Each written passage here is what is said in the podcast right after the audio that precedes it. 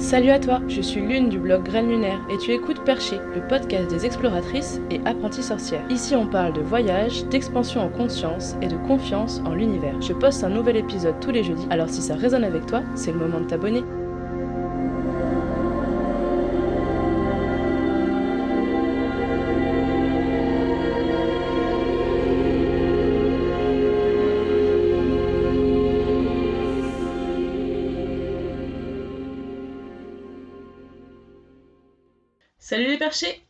Aujourd'hui, je suis trop contente de vous présenter une de mes meilleures amies, Charlotte. Euh, Charlotte, elle a eu un bébé récemment et elle a accepté de nous parler de son expérience qui s'est pas du tout passée comme elle l'avait imaginé. Euh, J'ai eu envie de partager son témoignage avec vous parce que je trouve ça dommage de parler de féminité, de créativité et de sexualité sans parler de maternité. Ceci dit, ça veut pas dire que les femmes qui ne veulent pas d'enfants sont anormales, chacune son corps, chacune son choix, et franchement, je les comprends. Le but de cet épisode, c'est de lever les tabous autour de la grossesse, de l'accouchement et du postpartum pour que celles qui envisagent d'accueillir un enfant le fassent en conscience et puissent mieux s'y préparer. Vous allez voir que comme on se connaît très bien, vu qu'on a été coloc pendant deux ans, on a du mal à rester sérieuse, surtout au début. Attends, je vais y arriver. Il faut que je sois euh, moins comique. C'est parce que t'es trop mignonne. Alors, Charlotte, euh, bonjour et bienvenue, Charlotte. Salut Comment ça va? Bah écoute, ça va plutôt bien aujourd'hui. Il fait beau, il fait chaud, on peut pas sortir, mais ça va. Et euh, c'est comment pour toi euh, d'être en confinement avec euh, ton bébé? Parce que du coup, il a 4 mois, 5 mois? Il va avoir 5 mois dans pas très longtemps, dans une semaine à peu près. Le 13 exactement. Ça change pas trop d'habitude, mais disons que c'est un peu handicapant parce que quand on veut faire des sorties à 3, donc mon copain, ma fille et moi, bah du coup on peut pas. clairement, c'est on veut pas prendre de risque. En fait, c'est ça, on veut pas prendre de risque pour bébé. Donc du coup, on ne sort pas du tout avec elle. Mais sinon, voilà, ça change pas encore énormément du quotidien parce qu'en temps normal, on ne fait pas non plus d'énormes sorties euh, avec elle. Pourquoi est-ce que tu as accepté de témoigner aujourd'hui? Parce que tu me l'as demandé et que je ne te refuse pas grand-chose. voilà. Non, et parce que euh, parce que c'est un sujet euh, dont je pense qu'il faut parler un peu plus et euh, dont je n'entends pas souvent parler. Donc du coup, voilà, je me suis dit pourquoi pas. Quels aspects de la grossesse t'ont le plus surpris, toi? Quels aspects de la grossesse m'ont plus surpris? Parce que tu m'as dit que ça Euh, avait été euh, que tu avais été quand même un peu de surprise en surprise et plutôt de mauvaise surprise en mauvaise surprise. Ouais, plutôt de mauvaises surprises en mauvaises surprises. Euh, bon, déjà, le plus gros changement euh, qui m'a étonnée, c'est les changements physiques. Alors, je Mm. parle pas que de la prise de poids, mais aussi de tout ce qui va être changement au niveau de, des sensations physiques, des douleurs, les hormones, hein, les hormones qui jouent euh, sur, euh, sur les, les émotions, sur euh, la manière de réagir à des choses différentes. Ça, c'était aussi une très grosse surprise. Je pense que ouais, c'est ces deux choses-là, en tout cas, qui ont été le plus surprenantes et auxquelles je ne m'attendais pas du tout, ou du moins pas à ce point-là. Je trouve qu'il y a un manque d'information ou? Je trouve que c'est minimisé. Par exemple, pour les hormones, on va te dire, toutes les, toutes les mamans, enfin, du coup, toutes les femmes qui ont été enceintes, ah, euh, tu verras, tu vas rigoler pour rien, tu vas pleurer pour rien. euh, mais un peu en mode cucu, tu vois. Mm. Alors qu'en fait, euh, non, c'est vraiment exacerbé. Moi, par exemple, quand euh, j'avais pas ce que je voulais à manger, je, je pétais un plomb, mais littéralement, je faisais des crises de nerfs, pas possible, juste parce que j'avais pas à manger ce que je voulais. Mm. Alors que dans la vraie vie, on ne ferait jamais ça. Et ça, on m'avait pas dit que ça pouvait être poussé à ce point-là. On m'a jamais dit à un moment euh, donné, euh, tu verras, euh, tu vas vraiment sortir de toi-même, tu vas te transformer. On m'a pas dit que je pouvais devenir violente. Il y a des moments où je suis devenue violente physiquement sur d'autres personnes, voilà, où j'ai cassé des trucs. Clairement, on m'avait pas prévenu que c'était possible que je puisse m'énerver à ce point-là. Et c'est pareil physiquement, c'est un changement où on en parle, on dit, mais on minimise toujours les choses oui, tu vas voir, tu vas prendre beaucoup de poids, oui, ton corps va changer, mais tu vas être fier de ça. Bah non, pas forcément en fait. On nous dit pas que, on, enfin, on nous fait croire qu'on est obligé d'être fier de ce qu'on devient, alors que pas du tout. On nous dit pas que, on, enfin, on nous fait penser que on doit absolument aimer être enceinte parce que Mm. c'est la plus belle chose, parce que c'est donner la vie. On nous dit pas, bah t'as le droit de pas aimer être enceinte, t'as le droit de pas aimer ton corps, t'as le droit de, de, de regretter parce qu'il y a des moments où moi j'ai regretté, il y a des moments où je me, j'ai- quand j'ai vu mon corps changer, euh, je me suis dit, euh, bah, il se passe quoi là en fait? Et genre, je me suis dit, c'était, une mauvaise idée. Enfin, Après, je pense que les hormones nous font penser tout ça aussi. Il n'y a personne qui m'a dit que ça allait me chambouler à ce point-là à certains moments, en fait. Que ce serait un tel raz-de-marée, quoi. Ouais, voilà. En fait, on ne nous explique pas que la grossesse, après, je dis pas que c'est pour tout le monde, hein, mais que la grossesse peut être un changement énorme dans la vie d'une personne. Moi, ça a changé toute ma vie sur plein de points différents et on m'a, personne m'a préparé à ça. Personne m'a dit, euh, tu verras, euh, ça va peut-être totalement euh, chambouler toute ton existence, ton existence psychologique, physique, pendant et après aussi. Ça, on ne nous dit pas en fait. En fait, pour tout le monde, enfin, du moins pour tout le monde, de tout ce que j'ai entendu, de tous les témoignages que j'entends la plupart du temps, c'est oui, mais après, tu oublies tout parce que tu as un bébé et tu es trop contente. Bah non, les gars. Hein. Moi, j'oublie pas. Euh, moi, j'oublie pas. Euh, quand ton bébé t'empêche de dormir euh, pendant quatre mois, je peux te jurer que tu n'oublies pas ce que tu as vécu avant, en fait. On te prévient pas que ça va être dur psychologiquement et physiquement. Parce qu'il n'y a, y a pas forcément l'entourage, mais même les professionnels de santé ne nous tiennent pas au courant de tout ce qui va se passer, en fait. Il y a en tout cas, on t'en parle une fois que tu es enceinte si tu poses la question, mais on te le dit pas avant quoi. Après, je pense que déjà, on n'a jamais vraiment d'entretien avec un professionnel de santé avant de tomber enceinte. Enfin, si moi, par exemple, mon médecin traitant, parce que je m'entends bien avec, avant de tomber enceinte, je lui avais dit que j'arrêtais la pilule parce qu'on était en essai bébé. Mais elle m'a juste dit, ah, trop cool. Elle m'a pas dit, est-ce que vous voulez qu'on prenne un rendez-vous pour discuter de ce qui va se passer, etc. Non, tout s'enclenche à partir du moment où on tombe enceinte. Le jour où le test est positif, on fait une prise de sang et que c'est avéré euh, qu'on est enceinte. Euh, là, les choses se mettent en place. Mais avant ça, il n'y a aucun entretien préalable. Peut-être que des, femmes le font, mais en tout cas, moi, je ne l'ai pas fait et euh, c'est pas ce qu'on nous propose de prendre rendez-vous avec une sage-femme ou avec un gynécologue. Moi, j'étais pas suivie par un gynéco. Perso, j'ai dû y aller euh, deux fois dans ma vie, deux ou trois fois dans ma vie avant, parce que tant qu'on n'a pas 26 ans, il me semble les frottis sont pas obligatoires, donc du coup, pas besoin. Tant qu'on n'a pas eu d'enfant et tout. Donc du coup, en fait, avant de tomber enceinte, euh, la grossesse, c'est euh, ce qu'on s'imagine de la grossesse, ou ce mmh. qu'on a entendu parler, ou par exemple ma mère qui a été enceinte quand moi j'avais, elle était enceinte de mon frère, moi j'avais 13 ans, euh, mais bon, pour dire, je n'ai strictement aucun souvenir de ma mère enceinte. C'est fou d'ailleurs parce que j'en reparlais avec elle, je ne me rappelle pas. Donc pour dire, ça m'a pas marqué en fait. J'ai jamais eu, avant de tomber enceinte, des témoignages négatifs de grossesse. Ok, je vois. Donc euh, ouais, je trouve qu'après si, une fois qu'on est enceinte, et encore on ne parle pas de tout, c'est parce qu'on pose des questions aux professionnels de santé, ils nous disent juste le strict minimum. Voilà, c'est juste euh, expliquer vite fait et c'est tout. Comment tu décrirais ton expérience à l'hôpital et avec les professionnels de santé, justement Horrible. Euh, bah moi, il s'est passé plein de choses qui ont fait que j'ai subi mon séjour à l'hôpital. Déjà, à partir du moment où je suis arrivée, on m'a déjà pas pris au sérieux par rapport au fait que j'avais des contractions, que j'avais mal et que je ne voulais pas prendre les médicaments qu'on me disait de prendre. Hashtag space-fond. voilà, parce que c'était leur truc. Je sais pas pourquoi ils voulaient absolument que je prenne du space-fond et moi je ne voulais pas parce que je ne me disais pas que ça allait marcher. Et euh, donc déjà, j'ai pas été mise en confiance dès le début. Euh, ils m'ont fait rentrer chez moi, j'ai dû revenir. Quand je suis revenue, euh, j'ai dû attendre, ça je crois que je ne t'ai pas raconté, mais j'ai dû attendre pendant un quart d'heure dans une salle d'attente sur une chaise en plastique, alors que euh, je hurlais de douleur. Et il y a une maman qui est arrivée à ce moment-là, et elle était enceinte, euh, mais pas sur le point d'accoucher, elle devait attendre un rendez-vous, je ne sais pas trop pourquoi elle était là. Et elle me regardait et elle me disait, mais ça va aller? Et je, je, je savais, j'arrivais même pas à répondre tellement j'avais mal. Et elle me dit, mais euh, enfin, vous, vous, allez accoucher, vous attendez là, ils ne viennent pas vous voir, rien, ils vous donnent pas un ballon. Et je dis, non, non, on s'occupe pas de moi, quoi. Et j'ai attendu pendant un quart d'heure avant qu'on bien venir me chercher pour m'examiner. Et bon, déjà, je me suis pas sentie à l'aise, je me suis pas sentie prise au sérieux. Et après, bon, bah, tout, tout s'est enchaîné et le séjour a été compliqué parce que, bon, déjà du fait que moi, j'ai pas accouché comme j'ai souhaité, comme je souhaitais accoucher, j'ai accouché par césarienne. Euh, et c'est pas ce que je voulais. Bon, après, on choisit pas, évidemment je me suis pas sentie entourée par le personnel de santé, alors que je pense que quand c'est son premier enfant, peu importe l'âge, qu'on soit jeune ou pas jeune, quand c'est son premier enfant, je pense qu'on devrait être entouré par ces professionnels de santé qui sont là pour nous aider en fait au début. Moi, je me suis sentie juste jugée et mise de côté, peut-être parce que j'étais une jeune maman, qu'on me prenait pas au sérieux ou j'en sais rien, peut-être Ils n'ont pas du tout été ni rassurants ni sécurisants. Non, pas du tout. Alors, il y en a eu quelques-uns quand même. Ainsi, hein. il y a eu quelques infirmières ou sages-femmes, euh, bon, je sais pas quel poste elles avaient, euh, qui ont été à l'écoute, euh, mais après que j'ai insisté pour que quelqu'un m'aide en fait.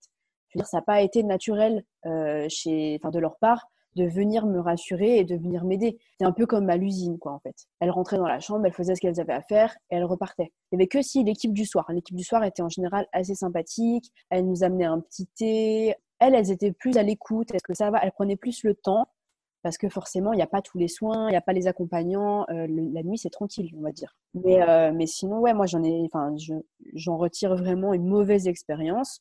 Et d'ailleurs, à la fin du séjour, ils nous envoient un questionnaire pour savoir comment s'est passé le séjour. Je l'ai bien renvoyé j'ai bien écrit ce que je pensais. Après m'être entretenue avec euh, une gynécologue, de l'hôpital, elle m'a dit que j'étais pas la seule à me plaindre euh, du séjour à la maternité. Je dis pas que c'est dans tous les hôpitaux pareil, mais en tout cas dans celui-là où moi j'ai accouché, euh, apparemment c'est un service qui est pas encore au point niveau relationnel. Ce qui est super dommage dans ce genre de situation, dans ce genre de moment qui est censé être sacré, quoi. Bah oui, on nous vend l'accouchement comme le plus beau jour de notre vie.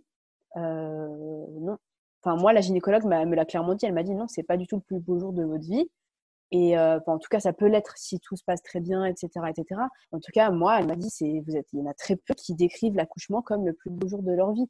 Donc du coup, je me dis, mais en fait, c'est un mensonge. Tout le monde me dit c'est le plus beau jour de la vie. Mais en fait, non, pas du tout. Quoi. Euh, mais euh, c'est vrai que j'ai l'impression, tu vois, qu'on nous vend du rêve et que du coup, c'est hyper choquant par rapport à, à ce qu'on peut voir, par exemple, dans les séries tu vois, autour, quand une femme accouche et tout, la façon dont les médecins la traitent, la façon dont ça se passe, tu vois, quand ça se passe bien, justement, et même dans Baby Boom, on voit jamais le fait qu'en fait, c'est vraiment comme à l'usine. On a l'impression, par exemple, que le personnel médical reste avec la maman tout le long. Oui, alors, bon, déjà dans les films, euh, les mamans, elles accouchent en deux temps, trois mouvements, elles perdent les os, elles poussent une fois, le bébé est sorti, tout le monde va bien. Bon, alors, euh, je pense que ça se passe peut-être comme ça dans 5% des cas, j'en sais rien, je dis un, pourcentage au hasard, mais je ne pense pas que ce soit plus. Et en plus de ça, oui, dans, alors dans Baby Boom, ça dépend parce qu'ils ont fait certaines émissions qui sont basées sur euh, les, accouchements qui se passent moins bien ou les accouchements à risque. Mais c'est vrai que dans le comportement, en tout cas, des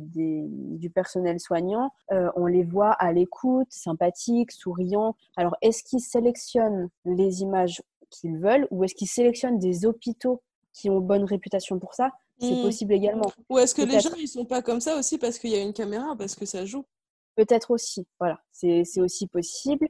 Euh, après, moi, j'ai eu affaire quand même à du personnel euh, compétent. Euh, et sympathique avant d'accoucher. Euh, j'ai eu, euh, en l'occurrence, la sage-femme qui m'a accompagnée pendant qu'on me posait la péridurale. Elle a été juste adorable et au moment où c'était à la fin de son service, j'étais trop triste qu'elle s'en aille parce qu'elle était vraiment cool. L'anesthésiste était sympathique aussi. Et du coup, j'ai quand même eu affaire à quelques personnels soignants sympas, mais je dirais pas en majorité. quoi. Je pense que la majorité de ceux à qui j'ai eu affaire étaient soit enfin, neutres, on va dire, donc pas désagréable, mais pas agréable non plus, soit désagréable. Voilà.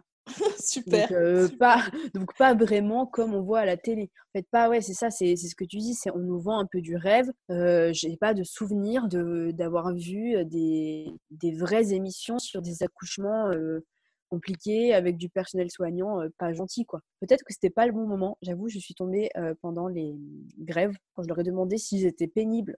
Enfin, pénibles j'ai été polie, tu vois. Euh, à cause de la grève, ils m'ont répondu que non, ça n'altérait pas leur manière de travailler. Donc si c'était pas à cause de la grève, je me dis, bah, en fait, ils sont juste euh, pas cool tout le temps, quoi. Ça concorde avec le témoignage des autres mamans dont tu avais parlé ta gynéco en plus. Pourquoi est-ce qu'on nous cache ça, en fait euh? Est-ce qu'on a peur de faire peur aux femmes pour pas qu'elles aient d'enfants? Est-ce qu'il y a des mamans, par exemple, qui n'en parlent pas parce qu'elles ne veulent pas revenir là-dessus? C'est possible, hein Peut-être qu'il y a des femmes qui, qui, du coup, ont tellement mal vécu certaines choses qu'elle préfère pas se plaindre, euh, ce que je trouve dommage parce que moi, tu vois, par exemple, dans mon entourage proche, personne m'a demandé si ça se passait bien, ni pendant la grossesse, ni après. Enfin, si, on me dit mmh. toujours, ça va, ça se passe pas, ça se passe bien, mais jamais on va plus loin dans le sujet. Le peu de fois où j'ai osé me plaindre, par exemple, de mon accouchement par césarienne, on m'a toujours répondu, le principal, c'est que vous soyez en bonne santé. Alors que non, c'est pas ça le principal, c'est pas ça. Donc je pense que peut-être il y a un peu un tabou là-dessus où les, euh, les mamans euh, ne veulent pas. Euh, Et peut-être elles culpabilisent de ressentir ça parce que justement on vend tellement l'image de l'accouchement le plus beau jour de ta vie, la maternité où tu fais qu'un avec ton bébé, machin et tout, qu'au final elles se sont peut-être différentes, anormales et tout, qu'elles osent pas. Ouais, c'est possible, c'est possible parce qu'on on dit que la plus belle chose au monde c'est donner la vie. Et du coup, il n'y a que nous, les femmes, qui sommes capables de faire ça. Elles s'interdisent de, de, mal vivre ce moment-là parce qu'elles pensent qu'elles ont une chance extrême de le faire. Par rapport à des, à des femmes qui ne peuvent pas avoir d'enfants, c'est sûr qu'on a une chance formidable. Mais euh, je ne pense pas que c'est pour autant qu'on doit se priver de mal vivre la chose si on le vit mal, en fait. Enfin, moi, quand on me demande, bon, ça dépend quelle personne. Hein. Quand j'ai pas envie de discuter, je dis oui, oui, tout s'est bien passé, puis point barre. Mais quand on me demande vraiment, quand on me pose la question sincèrement, comment ça s'est passé, comment tu l'as vécu, qu'est-ce que tu as ressenti, bah moi, si je dois résumer ma grossesse et mon accouchement, je n'ai pas aimé du tout. Si je globalise, hein, je parle en, en, globalité de la chose, j'ai pas du tout aimé être enceinte et j'ai pas du tout aimé mon accouchement. Et je le dis sans honte, moi j'ai dû aller voir une psy pour régler mon problème face à mon accouchement. Clairement, genre, euh, j'ai eu besoin de faire ça. J'ai attendu un peu pour le faire, mais j'ai eu besoin de le faire. Parce que ça a été un épisode traumatisant, en fait, au final. Ouais, j'ai vécu un accouchement traumatique. Et j'en mmh. ai fait des cauchemars pendant longtemps. Et, euh, et j'en ai traumatisé au point de me dire je ne ferai plus jamais d'enfant parce que j'ai trop peur de revivre la même chose. Ça m'avait bloqué complètement, alors que de base, je veux d'autres enfants. Et là, mmh je m'étais bloquée en me disant c'est ça me traumatisait de me dire de revivre ça. Je ne veux pas revivre ça que maintenant, voilà, j'ai fait un travail là-dessus, j'ai fait une séance avec euh, une psy, et euh, enfin, j'ai fait plusieurs séances, et euh, maintenant, je j'ai plus du tout peur d'avoir d'autres enfants. Je peux repenser à mon accouchement sans éprouver aucune émotion, en fait. Mmh. Je peux y repenser comme un événement lambda. J'ai voilà, il n'y a plus d'émotion du tout. Et, je pense qu'il faut, il faut pas avoir honte de ça, hein, parce que parce, que, le bonheur du bébé passe par le bonheur de la maman en plus. Oui, les bébés, c'est des éponges. Et, euh, et c'est déjà pas facile au quotidien de gérer un bébé. Euh, c'est pareil, quoi. Toutes les mamans qui disent oui, euh, mon bébé, c'est un vrai bonheur, il fait que dormir et manger. Bah ouais, bah vous avez bien de la chance. c'est pas comme ça avec tous les bébés, tu vois. Dormir comme un bébé, cette expression, je ne sais pas du tout d'où elle sort. Hein.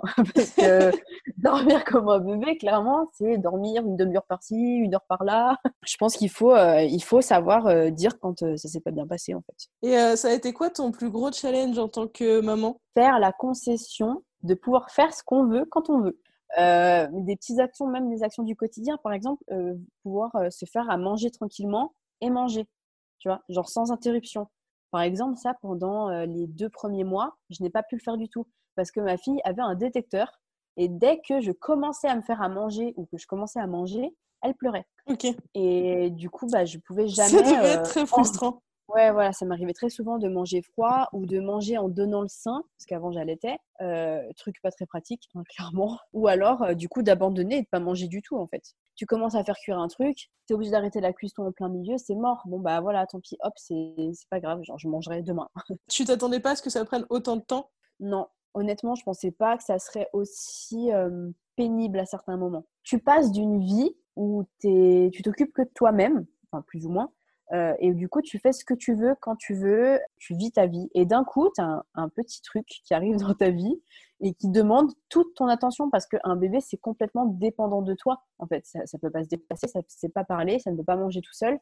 Tu es obligé de, t'en occuper H24. Et du coup, bah, il y a des moments où en fait, tu as tellement pris des habitudes de faire des choses euh, toute seule pour toi-même que tu es frustré en fait à certains moments parce que tu te dis ah bah tiens, là, je vais aller prendre ma douche, euh, je vais me faire mon soin, etc. Et d'un coup, tu, ah bah non, elle pleure, donc tu peux pas y aller. Et tu es obligé d'attendre. En fait, c'est à toi de t'adapter à l'emploi du temps de ton bébé. Et sauf que l'emploi du temps, tu sais jamais à l'avance comment ça va se passer. Donc, euh, je pense que c'était vraiment ça le plus frustrant, c'était de, de devoir m'adapter à un, être humain, tu vois, qui me demande toute mon attention et du coup de devoir faire avec ça et de pas pouvoir faire comme moi je voulais quand je voulais et de rien pouvoir prévoir aussi. Parce que du coup, tu peux pas te dire, OK, demain, je vais faire ça. ou Parce qu'en fait, tu sais même pas si tu vas dormir. ouais, déjà, au, au, début. Après, ça dépend pas, tous les bébés sont pareils. Hein. Moi, j'ai des copines qui ont accouché, leur bébé, ils font leur nuit, euh, tout va bien, ils mangent bien, ils pleurent pas. Clairement, c'est pas. Enfin, moi, en tout cas, ça n'avait pas été le cas. Donc, oui, je pouvais rien prévoir à l'avance, ou du moins euh, pas euh, dans des heures précises. Par exemple, je pouvais très bien me dire demain, on va faire les courses, mais tu peux pas savoir à quelle heure tu y vas parce qu'il faut attendre que le bébé ait mangé pour pouvoir partir.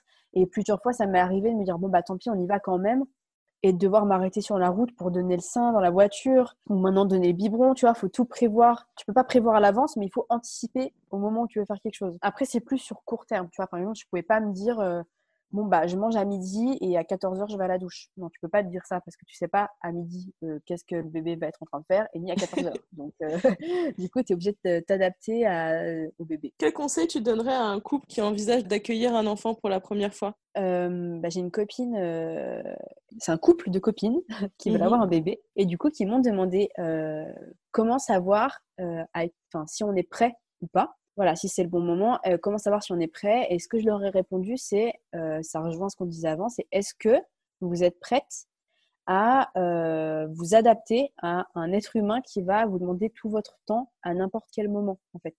Est-ce que vous êtes prêt à faire des concessions et à être frustré de ne pas pouvoir faire ce que vous voulez? Je pense que c'est ça, en fait, qu'il faut se dire, parce que le côté financier en soi, bon, certes, c'est important, mais je pense qu'il y a toujours moyen de s'en sortir. Enfin, après, en tout cas, en vivant en France, on peut avoir des aides, on peut faire en sorte de pas mal s'en tirer. Donc, je pense pas que ce serait le premier point à exploiter. Mais euh, voilà, après, il y a, d'autres choses. Le, côté financier, le côté stable, le côté euh, est-ce qu'on a une maison? Euh, le conseil que je donne, c'est êtes-vous prêt à, à ce que votre vie entière, pour les au moins les 18 prochaines années tournent autour d'un autre être humain que vous-même, en fait. C'est ça. Parce que quand mmh. on quand on n'a pas d'enfant, on vit pour soi-même. Donc on fait ce qu'on veut, on pense qu'à soi. À partir du moment où on a un, on a un enfant, on ne pense plus du tout à nous. Enfin, du moins, on y pense beaucoup moins. La première chose auquel on pense, c'est l'enfant. Tout ce qu'on veut faire, on est obligé de penser à l'enfant d'abord. On veut sortir. Est-ce qu'on peut sortir avec notre enfant? Qu'est-ce qu'il faut préparer pour l'enfant? Est-ce que l'enfant a mangé? Est-ce que si? Est-ce que ça? Voilà, c'est quand même une énorme responsabilité qui arrive et on peut pas la mettre de côté. On peut pas se dire bon bah demain je fais sans l'enfant. Non, c'est pas possible. Donc euh, du coup on est obligé de réfléchir, de tout réfléchir autour de, de, ça. Mais je pense que c'est normal aussi d'avoir euh, parfois envie de faire sans l'enfant. et il ne faut pas culpabiliser non plus euh, si ça arrive quoi. Ça m'arrive très souvent. ça m'arrive très souvent de fermer la porte et de faire non mais je m'en fiche, je m'en occupe pas. Et du coup, bon, bah, va qu'il y a un papa tu vois, qui vient s'en occuper. Mais, euh, mais oui, il y a des moments où clairement, j'ai, j'ai pas envie. Surtout quand on, je commence à faire quelque chose, que je suis à fond dans un truc. Par exemple, elle faisait la sieste. Je me dis trop bien et tout, je peux commencer à faire mon truc et tout. Et d'un coup, elle pleure. Donc, du coup, bah, là, faut tout arrêter. Et ça, c'est tellement énervant, suivant ce qu'on est en train de faire. Par, par exemple, depuis que j'ai accouché, je me suis jamais mise de vernis à ongles. Et je peux avoir le temps, mais j'ai trop peur que pendant que je suis en train de mettre du vernis, elle se réveille. Et là, je, fais quoi? Je ne peux pas la prendre, sinon ça, ça bousille mon vernis. ruiné. Voilà. non, mais après, bon, c'est un exemple parmi tant Mais je vois ce que tu veux euh, dire, je, peux comprendre que ce soit très frustrant. en fait, j'ai toujours peur qu'elle interfère dans ce que je suis en train de faire. Et du coup, c'est vrai que. Et même si on n'y fait pas attention, enfin, voilà, par exemple, là, on discute, j'entends je, qu'elle a en fait. Et euh, en soi, genre, j'ai pas besoin de m'en occuper, elle est avec son papa. Mais cet instinct de maman, on peut pas s'en empêcher dès que. Enfin, on n'a on pas envie qu'elle nous coupe dans ce qu'on est en train de faire, mais on peut pas s'empêcher de, voilà, de, de, vouloir aller ou de vouloir euh, quand même s'en occuper. Même mmh. si on n'a pas envie, on fait quand même. Cet instinct-là, euh, en toute façon, c'est un truc qu'on peut pas imaginer tant qu'on l'a pas vécu, quoi. Alors, pour moi, ça dépend. J'ai vécu encore une question. j'ai vécu quand même certains moments où j'ai dû me préoccuper euh, de la vie de plein de personnes qui n'étaient pas mes enfants. Hein. Maman Charlotte. Mais, euh, Maman Charlotte.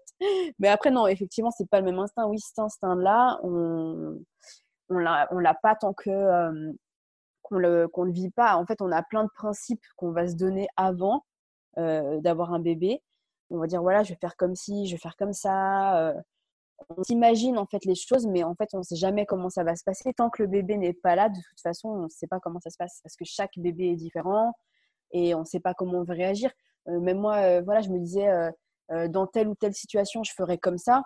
Et en fait, une fois qu'on est face à la situation, on ne fait pas du tout comme on avait pensé. Enfin, c'est inexplicable tant qu'on n'a pas de bébé. Et c'est des exemples que je ne peux pas généraliser parce que bah, chaque bébé est différent, chaque parent est différent, et peut-être qu'un autre parent ne réagirait pas de la même manière euh, ne stress entre mon copain et moi, on réagit pas de la même manière face au comportement de notre fille. Oui. Donc, euh, qu'est-ce que tu feras différemment pour ta prochaine grossesse? Euh, Je ferai attention à ce que je mange. je pense que c'est la première chose qui me vient en tête. Je ferai attention à, la prise de poids parce qu'en fait, mmh. même si je ne regrette pas dans le sens où j'ai profité, je me suis, j'ai pris, j'ai pris 25 kilos pour ma première grossesse. Et j'ai mangé ce que je voulais, quand je voulais, en mode de toute façon, quand on est enceinte, on fait ce qu'on veut.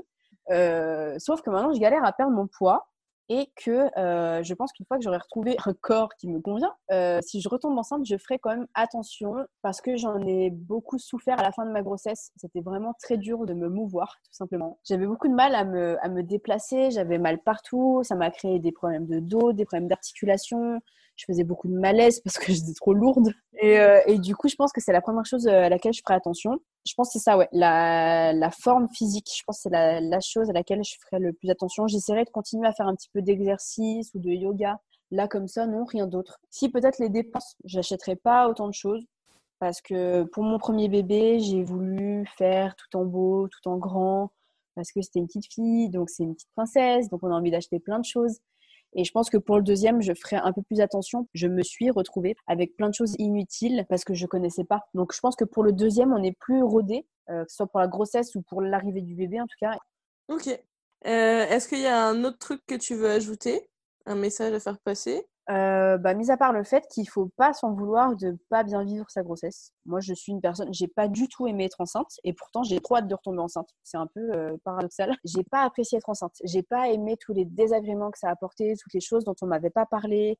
Euh, j'ai pas apprécié être malade. J'ai pas apprécié avoir mal. Pas aimé les... la sensation du bébé qui bouge dans mon ventre, par exemple. Mmh. J'aimais pas ça du tout. Par contre, j'ai trouvé ça fascinant. Je trouvais ça fascinant. Je me disais, mais c'est fou comme le corps humain peut faire des trucs de malade, quoi. Genre, j'ai un bébé dans mon ventre, mais j'aimais pas ça. J'aimais pas ça du tout. Et pourtant, j'ai tellement envie de retomber enceinte.